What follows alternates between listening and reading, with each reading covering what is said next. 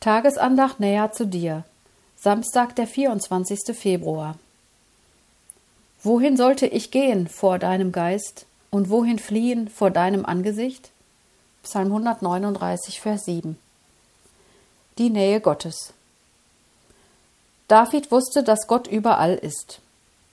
Darum fragte er mit Recht, wohin sollte ich gehen vor deinem Geist und wohin fliehen vor deinem Angesicht?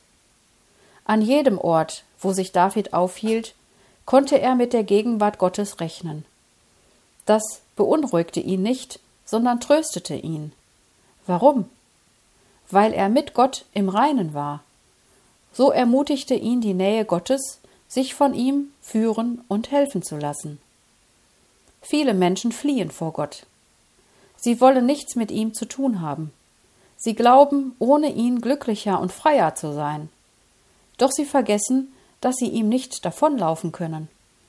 Er ist überall und kennt sogar ihre Gedanken. Zudem werden alle einmal Gott begegnen müssen, dann wird er von ihnen Rechenschaft für ihr Leben fordern.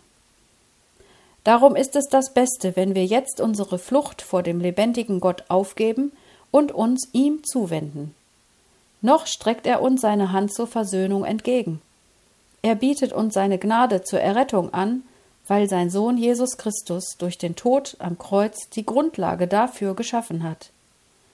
Wenn wir Gott unsere Sünden bekennen und glauben, dass der Herr Jesus die Strafe dafür getragen hat, kommen wir mit Gott ins Reine. Nun geht es uns wie David. Wir fürchten uns nicht mehr vor Gott, sondern empfinden seine Nähe als großen Trost.